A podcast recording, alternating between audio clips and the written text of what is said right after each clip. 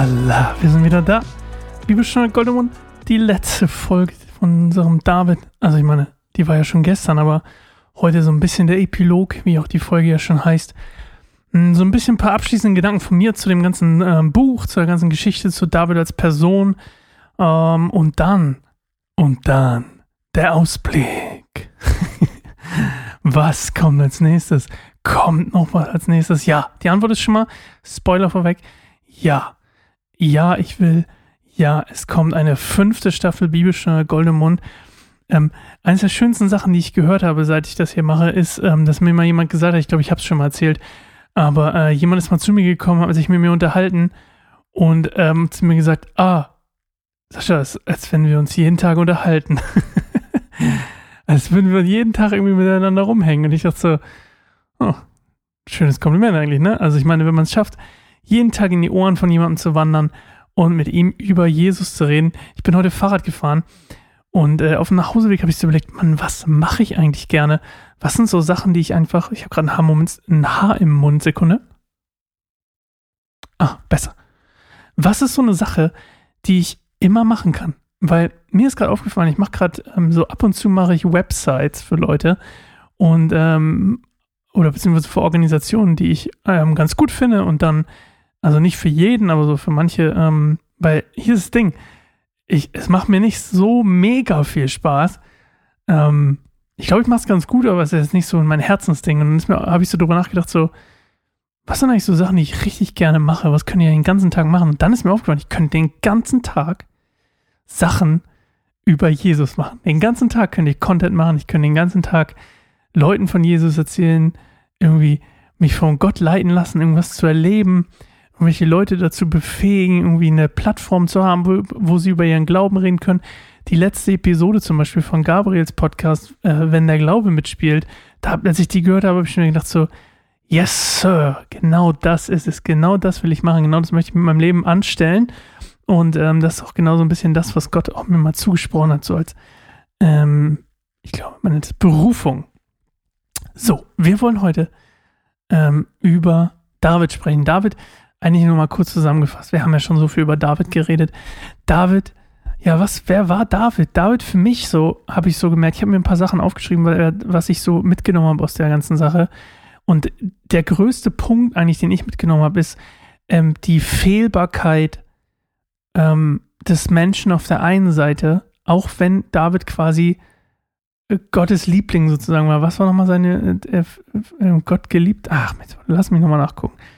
Wie war nochmal dieser Satz, den er der am Anfang gemacht hat? Kann ich den hier irgendwie mal nachschauen? Kann ich das irgendwie hier mal nach... Ich meine, das ist jetzt mal richtig live hier.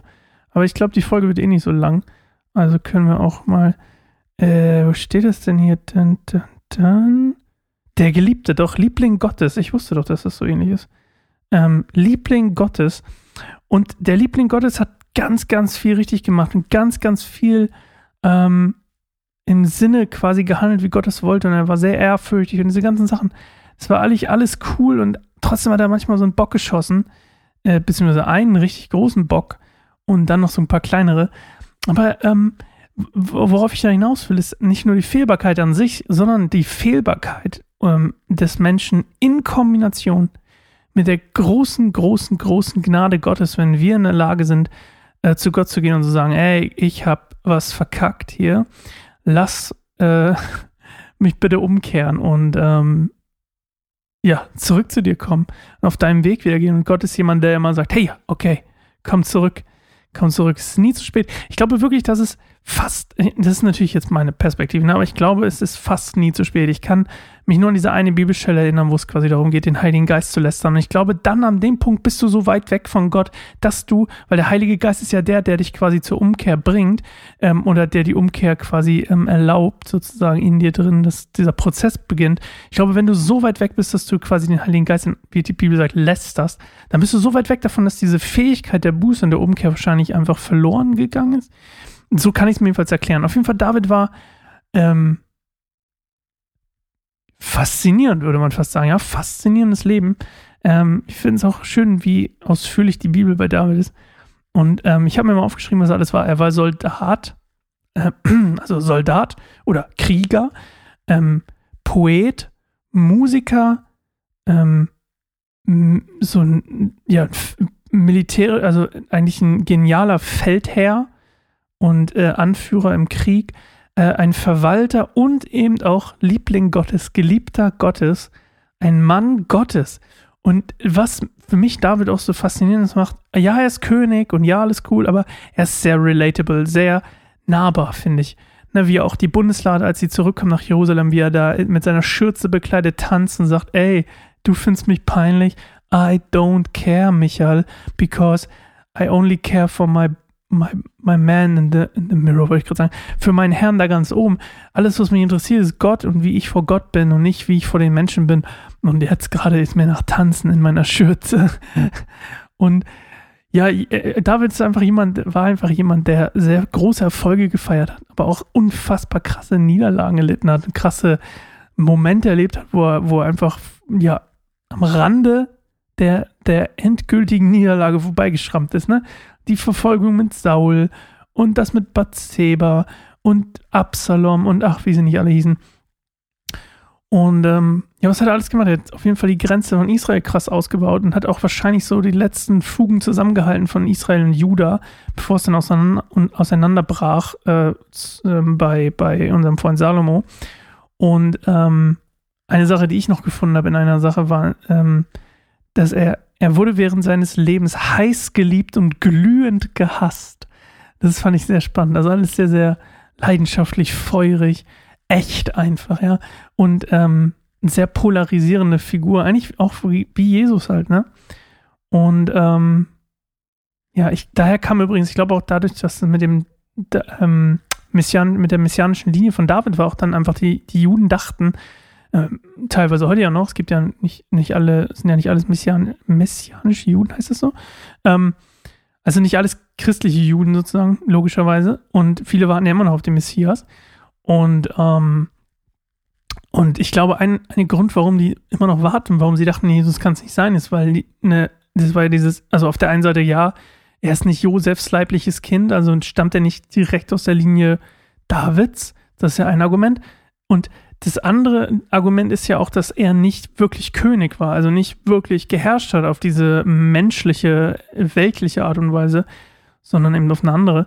Und äh, David hat halt auch auf so eine menschliche, weltliche Art und Weise geherrscht. Und ähm, ich habe mir drei Wörter auf, aufgeschrieben noch, die für mich seine wichtigsten Merkmale waren, neben der Tatsache, dass er sein ganzes Herz einfach für Gott hatte, ja, sein ganzes Herz bebte für Gott und lebte für Gott. Aber drei, vier Wörter, gnädig, vergebend, und hat auch die Gnade empfangen und hat auch die Vergebung empfangen, liebend, treu, ich habe sogar noch eins, leidenschaftlich. Das sind die Wörter. Und ähm, es hat mir unglaublich viel Spaß gemacht. Ähm, es hat mich trotzdem nicht ganz so geflasht, die Geschichte, oder nicht ganz so abgeholt, wie zum Beispiel immer noch mein, mein absoluter Favorite, ähm, Jakob. Jakob war mein personal Favorite immer noch und wird es wahrscheinlich bis zum Ende der Lebzeiten bleiben, weil ich diese Geschichte von Jakob äh, einfach unglaublich toll finde wie er da mit, mit dem Engel ringt und äh, dann äh, in Israel umbenannt wurde, wird und äh, episch, episch, episch. Und ähm, ja, wie geht es weiter? Staffel 5, wie geht es weiter? Ich habe lange überlegt, ich habe schon lange auf meiner Liste eine Idee gehabt, die ich mich nicht so richtig getraut habe, weil ich das Gefühl habe, ich bin da nicht bereit für, aber dann habe ich irgendwie das Gefühl, ließ mich nicht los, jetzt ist es dran und mein Eindruck ist auch, dass es, dass es in Ordnung ist, dass es dran ist, dass man äh, sich damit, dass man, dass wir uns da reinwagen können. Wir wollen, vielleicht hat schon jemand eine Ahnung. Wir wollen über, es gibt ja drei Bücher der Weisheit, die Sprüche, den Prediger und Hiob. Und wir machen weiter mit Hiob. Ich könnte auch Sprüche und Prediger behandeln. Vielleicht machen wir das auch noch, aber ich finde Sprüche ist ein bisschen schwierig für so ein Podcast-Format, was wir machen. Prediger ist ziemlich spannend, ähm, aber ich, wir gehen in Hiob rein. Ähm, falls ihr die Geschichte nicht kennt, liest euch gern vorher schon einmal durch. Ähm, ist sehr lohnenswert, sehr, sehr, sehr, sehr intensive Geschichte. Also ich bin, ich bin, ähm, das war immer so eine, wo ich gedacht habe, so wenn man darüber diskutiert, kann man es auch gleich lassen. Ähm, wenn man an Hiob festmachen will, ich will jetzt nicht zu, zu weit vorgreifen, aber äh, daran Gottes Charakter festzumachen, ist sehr, sehr, sehr, sehr, sehr, sehr, sehr interessant. Und ähm, ich freue mich total drauf.